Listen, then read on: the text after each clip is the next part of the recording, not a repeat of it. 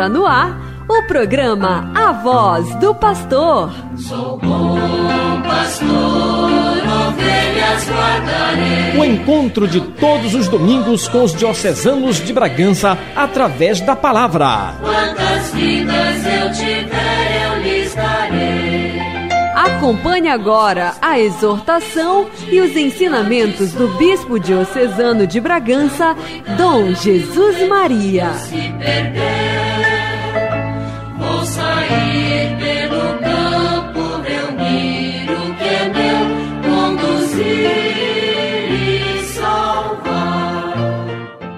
Caros irmãos e irmãs, mais uma vez chegamos até vocês, até as suas casas, através desse, deste meio. E neste dia, o dia em que celebramos a festa de Pentecostes, a festa do Espírito Santo, queremos de uma maneira especial dedicar a nossa reflexão ao, ao Espírito Santo e a sua ação no mundo, tal como, como é apresentado pelo, pelo Novo Testamento. A festa de Pentecostes era uma festa judaica em agradecimento após as colheitas, um agradecimento a Deus, e que foi transformada pela espiritualidade cristã na festa do Espírito Santo, porque foi neste dia que o Espírito Santo, dia de Pentecostes, que o Espírito Santo se manifestou.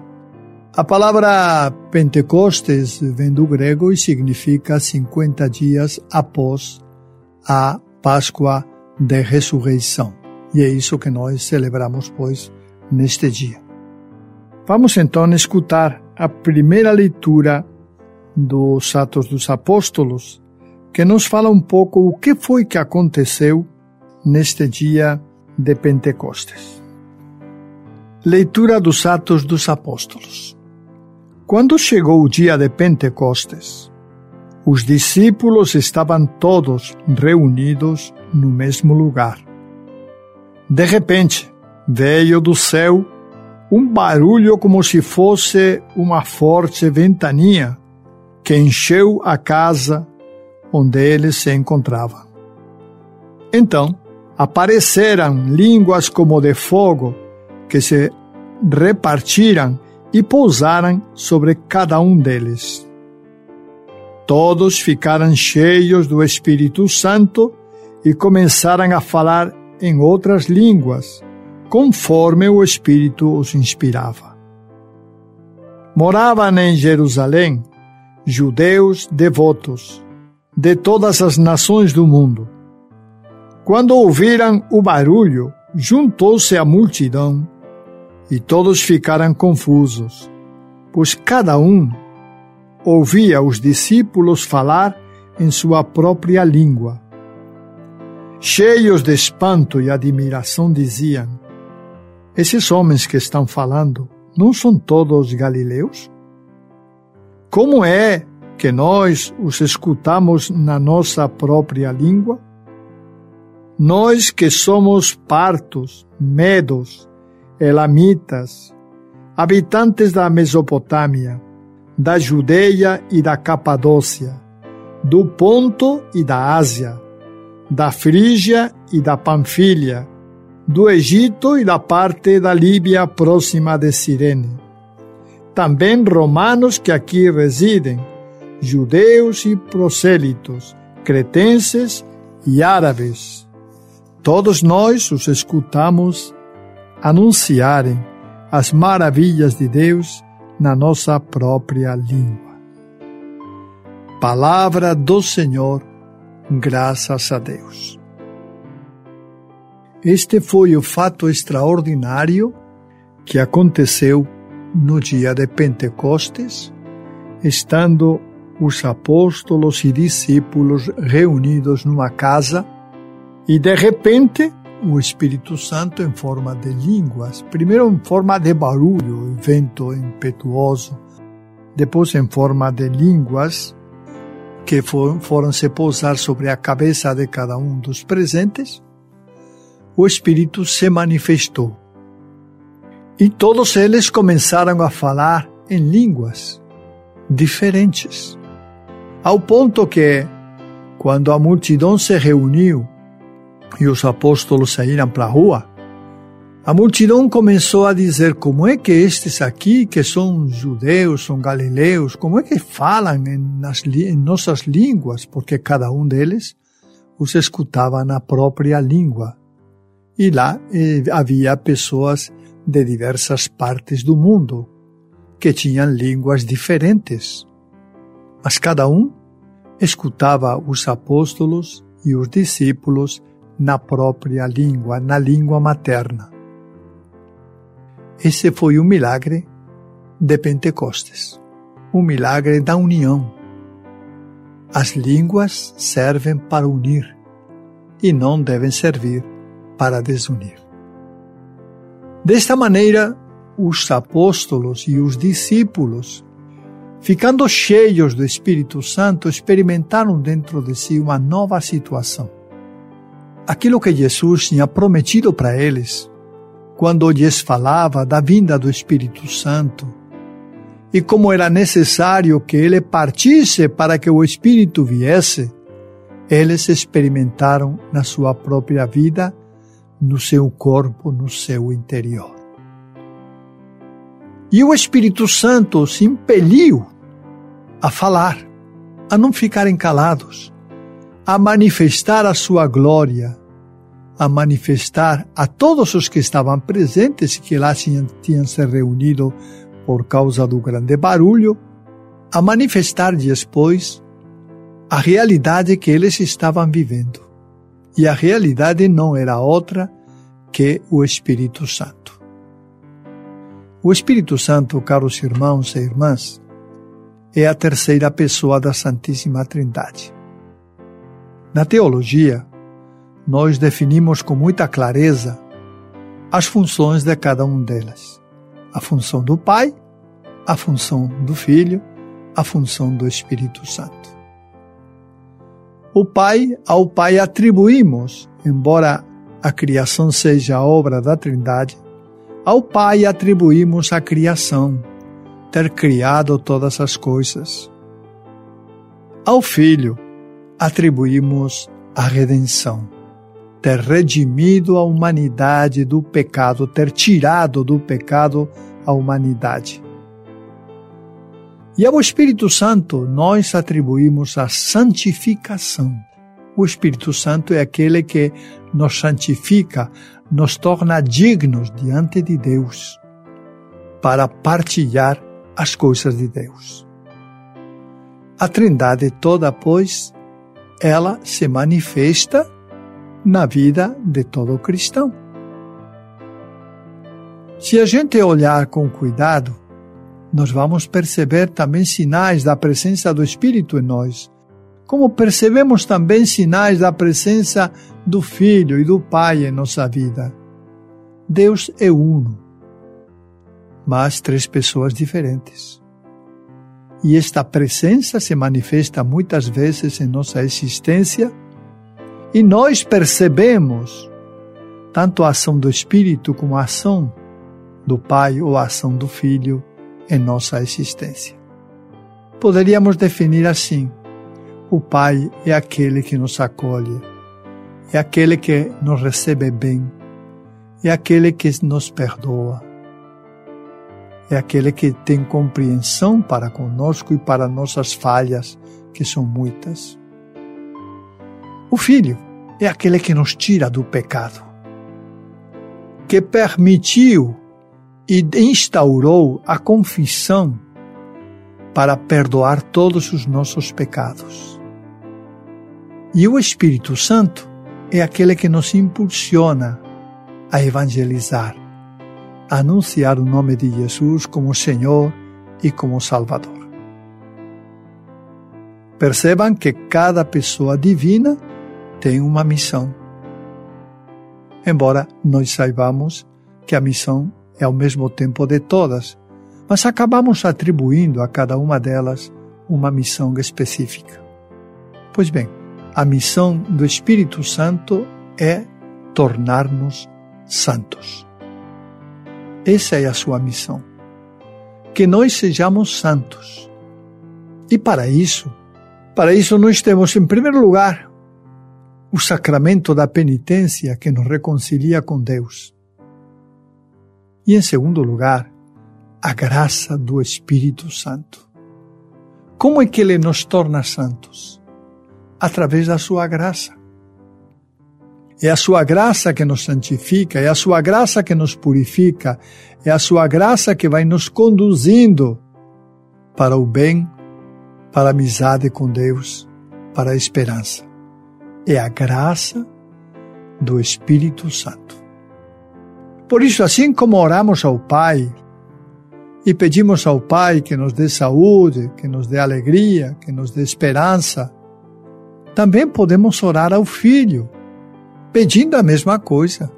E também podemos orar ao Espírito Santo pedindo a mesma coisa. Podemos pedir ao Espírito Santo, especialmente, a graça da santidade. Que sejamos santos. E para sermos santos, é preciso ter os olhos abertos para a realidade do mal que existe no mundo. Perceber que de uma forma quase instintiva, pela nossa fraqueza, ainda mais reforçada pelo demônio, pela nossa fraqueza, nós tendemos sempre a fazer o mal. Essa é a realidade nossa, é a realidade do ser humano, que se não tiver a graça de Deus, vai acabar fazendo mal, caindo na tentação sendo seduzido pelo maligno e pecando contra Deus, contra a Santíssima Trindade. Essa é a nossa realidade, a realidade que nós estamos vivendo em nossa vida. Às vezes, nossas quedas são pecados veniais, pecados pequenos, fraquezas pequenas. Mas outras vezes, nossas quedas são pecados graves quedas graves, ou como costumamos dizer, pecados mortais. Mortais por quê? Porque matam nosso relacionamento com Deus. Após um pecado mortal, nossa relação com Deus fica destruída.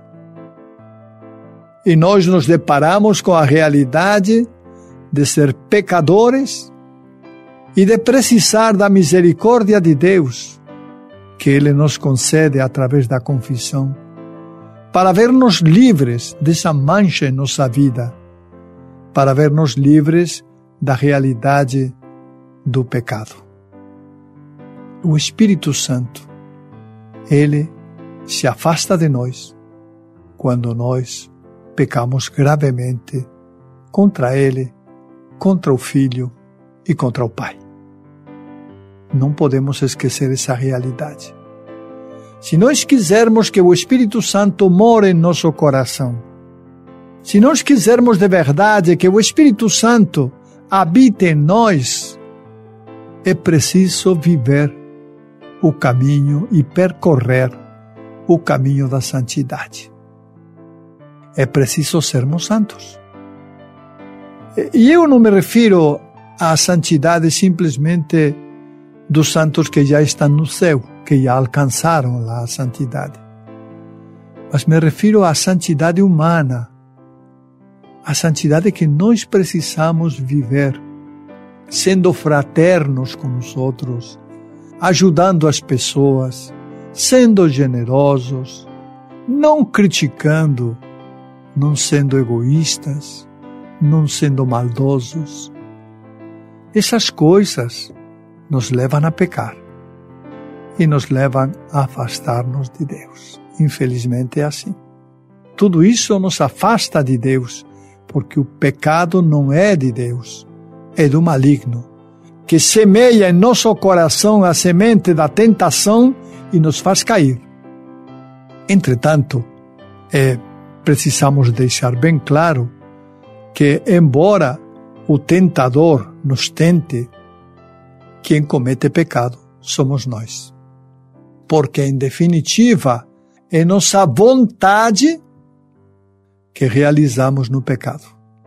Não podemos dizer, ah, o, o, o demônio é que me levou a pecar. Sim, te levou a pecar, mas você caiu em pecado. Caiu em pecado. Quando se trata de pecados mortais, esse é o grave. Porque a relação com Deus, com o Pai, com o Filho e com o Espírito Santo fica truncada, fica quebrada. E nos tornamos pecadores e nos tornamos inimigos de Deus. Todo aquele que comete pecado grave é inimigo de Deus. Inimigo por quê? Primeiro, porque caiu em pecado. E segundo, porque não quer a salvação que Deus nos oferece. Por isso também é inimigo de Deus. Nós queremos ser amigos de Deus, não queremos ser inimigos de Deus. Nós queremos ser amigos, queremos ser próximos de Deus, queremos que a Sua graça nos abençoe e acompanhe sempre. Queremos que Ele cuide de nós. Porque, embora fracos, quando pedimos a ajuda de Deus, Ele nos ajuda. Ele nos ajuda a vencer as tentações, nos ajuda a vencer o pecado. Por isso é importante que nos situemos no âmbito de Deus, que peçamos a sua ajuda em todo momento para lutar contra o pecado. Estamos apresentando a voz do pastor. Vocacional 2023. Vocação, graça e missão. O ano vocacional foi aprovado pela 58ª Assembleia Geral da Conferência Nacional dos Bispos do Brasil. Vamos celebrá-lo! De 20 de novembro de 2022 a 26 de novembro de 2023. Você está ouvindo a voz do pastor. Apresentação: Dom Jesus Maria. Passamos então agora a ler a segunda leitura, que é da primeira carta de São Paulo aos Coríntios. E Paulo reflete também sobre o mesmo tema do Espírito Santo. Escutemos o que Paulo tem a nos dizer. Irmãos, ninguém pode dizer Jesus é o Senhor a não ser no Espírito Santo. Há diversidade de dons, mas um mesmo é o Espírito. Há diversidade de ministérios, mas um mesmo é o Senhor.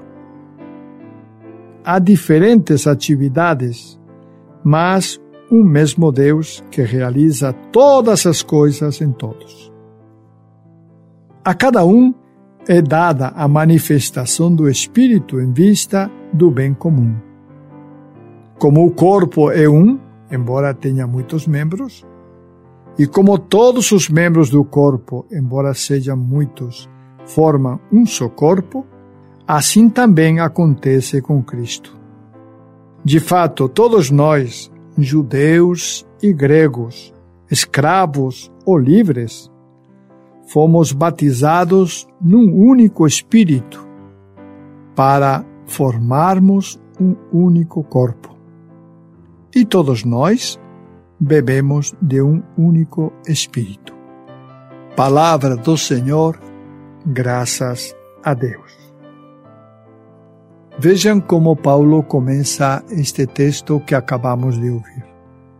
Ninguém pode dizer Jesus é Senhor, e este dizer não é simplesmente um dizer é, superficial, é um dizer profundo, é um dizer que vai acompanhado pela fé, Ninguém pode dizer Jesus é Senhor a não ser no Espírito Santo.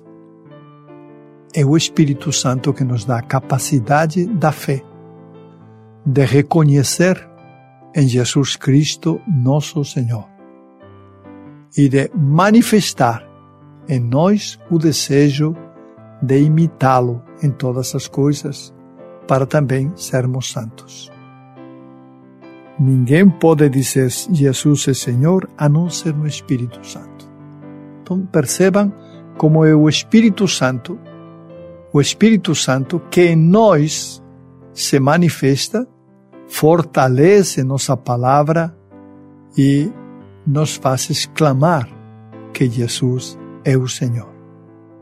Repito, não se trata de uma exclamação superficial. Não se trata de uma exclamação superficial. Se trata de uma exclamação profunda, fundamentada na fé. E aí, só quem acredita em Cristo Jesus pode realmente dizer que Ele é Senhor. Porque quem não tem fé, quem não tem fé, nunca dirá que Jesus é o Senhor. Reparem como a fé que dá sentido a estas palavras que Jesus está propondo e como é que dá sentido também a toda a nossa existência, porque vai ser a fé, e a fé é acreditar em Cristo Jesus, acreditar nas suas palavras, nos seus gestos, na sua morte e ressurreição. Só pela fé é que nossa vida cristã tem sentido. Imitar Cristo Jesus em nossa existência tem sentido precisamente porque cremos nele. E como é que cremos em Jesus? Nós cremos em Jesus como Senhor. Nós cremos em Jesus como nosso Deus. Conhecemos a história dele naquilo que os evangelhos nos narram e como ele na cruz morreu por nós. Isso é dito expressamente na pregação dos apóstolos. É dito: Jesus morreu por nós. E com o seu sangue nos resgatou do pecado, da condenação eterna. Foi o seu sangue, com o seu sangue que ele pagou nosso resgate, porque estávamos condenados para a eternidade. Mas, no seu amor pela humanidade, Jesus se fez homem, nasceu da Virgem Maria e, como nós sabemos, acabou na cruz, morto. Mas o seu fim não foi a cruz. O seu fim e a sua glória foi a eternidade, porque ressuscitou e ressuscitando nos mostrou a todos nós qual é o nosso futuro se permanecermos fiéis a Ele. O nosso futuro é também a ressurreição. É também a ressurreição. O Espírito Santo, que foi enviado para nós, ele foi enviado para nos ajudar neste processo de amadurecimento, de crescimento, para nos ajudar a entrar um dia na glória eterna. Esse é o projeto de Deus para toda a humanidade. Eu tenho falado isto muitas vezes porque para mim está muito claro. O projeto de Deus, por que, que Deus fez tudo isso? Por que Jesus morreu? Por quê? Por quê?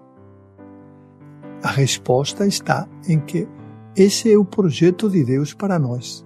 É um projeto de vida e de salvação. Não podemos esquecer isso. Deus nos ama e Ele quer que nós estejamos junto com Ele. Veio à terra, instruiu os seus apóstolos e no dia de Pentecostes lhes deu o Espírito Santo precisamente para que com a fortaleza do Espírito, pudessem pregar e anunciar a toda parte Cristo Jesus morto e ressuscitado. Foi para isso que os apóstolos receberam o Espírito Santo. É interessante porque quando eu faço as crismas, quando realizo o sacramento da confirmação, o crisma, eu sempre digo para os jovens ou para os crismandos em geral, que a partir daquele dia eles têm uma missão. Não basta só, não basta só receber o crisma e é uma festa bonita e tal e tal, mas depois que passou fica em nada. Não.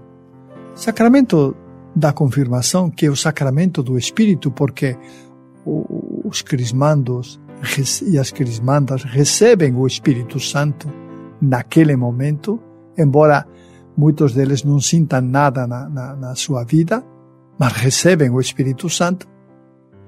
Os crismandos e crismandas são chamados a serem também apóstolos. Como quando os apóstolos receberam o Espírito Santo, eles saíram para a rua para pregar. Esse é o sentido também do sacramento da confirmação no crisma. Que os jovens, ou, ou, em geral, não vou dizer jovens, que às vezes não se crismam só jovens, né? Mas em geral, aqueles que recebem o sacramento da confirmação devem, devem entender que a partir daquele momento eles se tornam anunciadores do reino de Deus, anunciadores do Espírito Santo, promotores do Espírito Santo e devem levar a palavra de Deus às pessoas que não acreditam em Cristo Jesus. É por isso que recebemos o sacramento do Espírito Santo. E isso é importante. Veja bem, eu tenho salientado também que eh, a paróquia, que é um espaço onde nós concretizamos a nossa fé, onde nós vivenciamos a nossa fé, é um espaço também onde há muitas pessoas que não vivem a sua fé. Que não vivem a sua fé. Muitas pessoas que, com muita frequência, estão totalmente desligadas da própria paróquia, de Jesus Cristo, da devoção a Nossa Senhora e etc, etc. Muitas pessoas, repito, não vivem a sua fé. E não vivendo a sua fé, muita gente está em pecado, e pecado grave especialmente se se deixam levar pelas tentações que o diabo nos oferece neste mundo. Essas pessoas, essas pessoas que vivem essa realidade, têm direito a conhecer Cristo Jesus, o Salvador. Têm direito a experimentar na sua vida o Espírito Santo. Têm direito, minha gente, a viver como verdadeiros cristãos. Entendam-me bem. Percebem? Como a crisma não é simplesmente um sacramento que eu recebo e lá vai e acabou. Não. É muito mais. É um sacramento que me chama a evangelizar, a anunciar o nome de Jesus Cristo, a pregar a palavra de Deus e, principalmente, me chama a viver como um bom cristão, praticando o bem com os outros amando a todos como Cristo nos amou e fazendo que cada pessoa humana seja realmente bem acolhida em nossa casa, em nossa existência, em todo lugar. Essa é a missão do crismado. Anunciar Cristo Jesus. Mas, como digo, não é só de palavra, porque de palavra até que é relativamente fácil anunciar Cristo Jesus mas é de obras. Como eu vou anunciar Cristo Jesus se eu sou um pecador afastado de Deus? Como vou anunciar Cristo Jesus se eu não tenho dentro de mim o Espírito Santo que o dia da crisma recebi, mas que com o pecado expulsei o Espírito da minha vida? Como realmente vou anunciar Cristo Jesus se ele é só é só um nome? Na minha cabeça. Mas eu não tenho vida cristã, não vivo aquilo que posso falar, não vivo a minha fé. Por isso eu sempre digo que a, a crisma é um compromisso, um compromisso de fé, um compromisso de fé.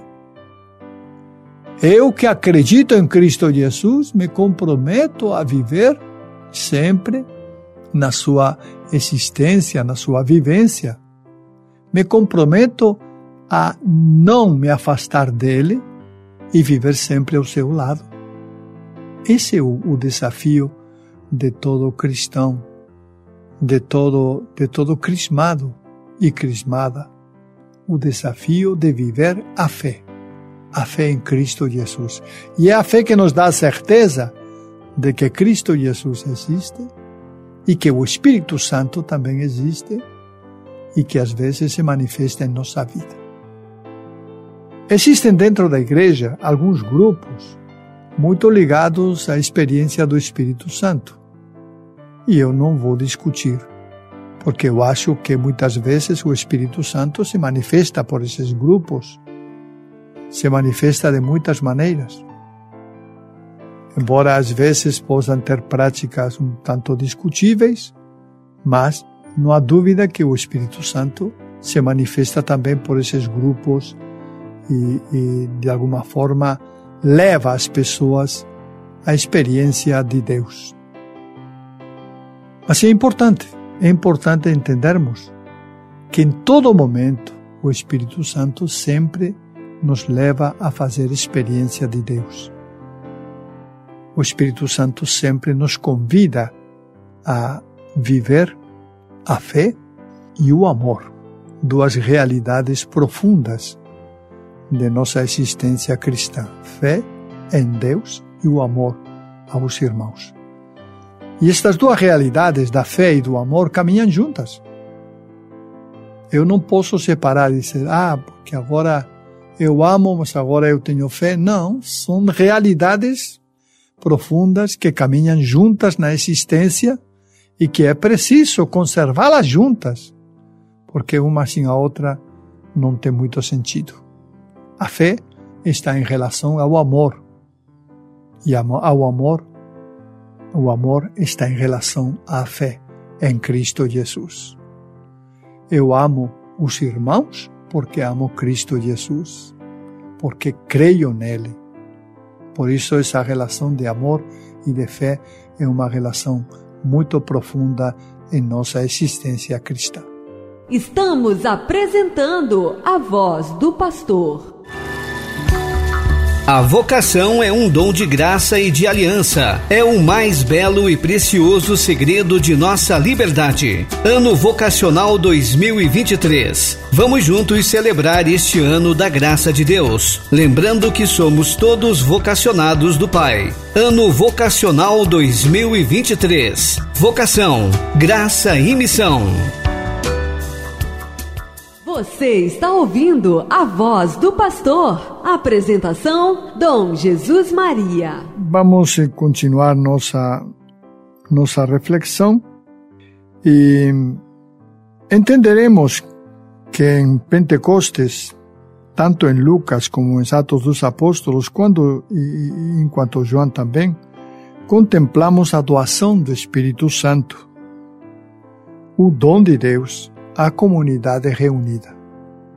O dom de Deus é para toda a comunidade. Não é só para uma pessoa, mas é para toda a comunidade.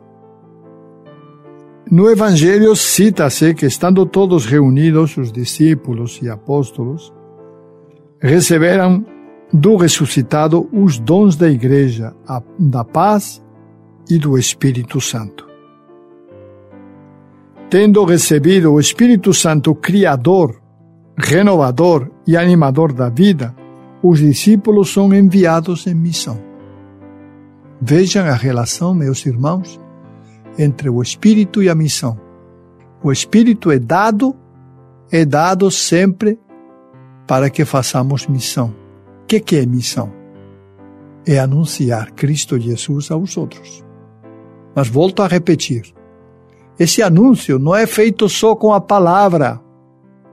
Esse anúncio é feito também com a vida. É na vida onde devemos demonstrar nossa fé em Cristo Jesus. Na vida devemos demonstrar que cremos em Cristo Jesus, praticando as obras que Ele fez enquanto estava vivo entre nós no passado. Desta maneira, a fé manifesta-se uma fé viva, da outra maneira, manifesta-se uma fé morta, porque não tem obras. É aquilo que Tiago tem nos lembrado continuamente, que a fé sem obras, ela é morta. Não adianta dizer, ah, eu creio muito, eu creio em Deus, eu creio em Nossa Senhora, eu creio... Bom, você pode crer em quem quiser, mas se você não tiver obras, a tua fé é só palavra, e palavra que o vento leva, palavra que não é consistente, palavra que não perdura, palavra vazia. Por isso, a necessidade, como cristãos, de vivermos a fé, mas uma fé fundamentada nas obras, naquilo que realmente fazemos. Nosso agir é que tem que manifestar que cremos em Cristo Jesus e não só nossa palavra. Vamos então agora, meus irmãos e minhas irmãs, é, escutar com atenção esta, este texto de João, no capítulo 20, versículos 19 a 23. Diz assim: Proclamação do Evangelho de Jesus Cristo segundo João. Ao anoitecer daquele dia, o primeiro da semana, estando fechadas por medo dos judeus as portas do lugar onde os discípulos se encontravam, Jesus entrou e, pondo-se no meio deles, disse: A paz esteja convosco. Depois dessas palavras, mostrou-lhes as mãos e o lado. Então os discípulos se alegraram por verem o Senhor.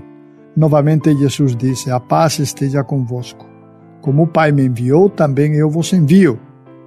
E depois de ter dito isso, soprou sobre eles e disse: Recebei o Espírito Santo. A quem perdoardes os pecados, eles lhes serão perdoados. A quem não os perdoardes, eles lhes serão retidos. Palavra da salvação Glória a vós, Senhor. Com a leitura do Evangelho, terminamos, pois, hoje a nossa reflexão. Reparem bem como Jesus quis unir o sacramento da confissão com a proposta do Espírito Santo. Recebei o Espírito Santo. A quem perdoardes os pecados, eles já serão perdoados. A quem não os perdoardes, eles já serão retidos o Espírito Santo também nos ajuda é, nesta missão do, do, digamos assim, do reconhecimento dos pecados e do perdão através da confissão. Estamos apresentando a voz do pastor. Ano Vocacional 2023. A vocação é uma iniciativa de Deus, é mistério, é graça, é experiência de encontro com Jesus. É fascínio e alegria, é resposta pessoal, é envolvimento comunitário, missão, tarefa, serviço, é espiritualidade, como a que moveu o próprio Jesus. Ano Vocacional 2023. Vocação, graça e missão. Você está ouvindo a voz do pastor. Apresentação: Dom Jesus Maria. Concluímos por hoje nossa reflexão e eu gostaria agora só de uma palavrinha a respeito do nosso irmão Dom Raimundo Posidônio, que ele me ligou dizendo que já tinha chegado, chegou de madrugada, madrugada do, do domingo para segunda, Chegou de São Paulo, a viagem foi boa, apesar de que veio de avião e, e enfim, eh, a cirurgia poderia trazer alguma complicaçãozinha, mas graças a Deus ele veio muito tranquilo no avião e ele se encontra bem, já está em Belém. Agora vai começar uns exames que os médicos pediram para ele, alguns exames eh, relativos ao fato se vai precisar fazer algum procedimento mais nos próximos dias. Acredito que amanhã ou depois da manhã teremos mais notícias sobre isso, porque ele deverá estar visitando algum médico e teremos mais notícias de como realmente, o que, que realmente vai ser necessário fazer. Mas em princípio ele está muito bem, já está andando, está tranquilo. Ele se encontra no seminário da Diocese de Bragança estava com os seminaristas lá. Enfim, eu dou graças a Deus porque no meio da dificuldade que era isso, né? no meio de tudo isso, eh, as coisas aconteceram bem e graças a Deus tem acontecido tudo com muita tranquilidade. A própria cirurgia também foi um êxito e a recuperação também, de maneira que só temos que dar graças a Deus pela vida do nosso irmão Raimundo Posidônio. Que Deus o abençoe e lhe conceda muita paz e saúde. Amém. Chegamos ao final do programa A Voz do Pastor. Nos encontraremos no próximo domingo. Bom pastor, ovelhas guardarei, não tenho outro ofício nem terei. Quantas vidas eu tiver, eu lhe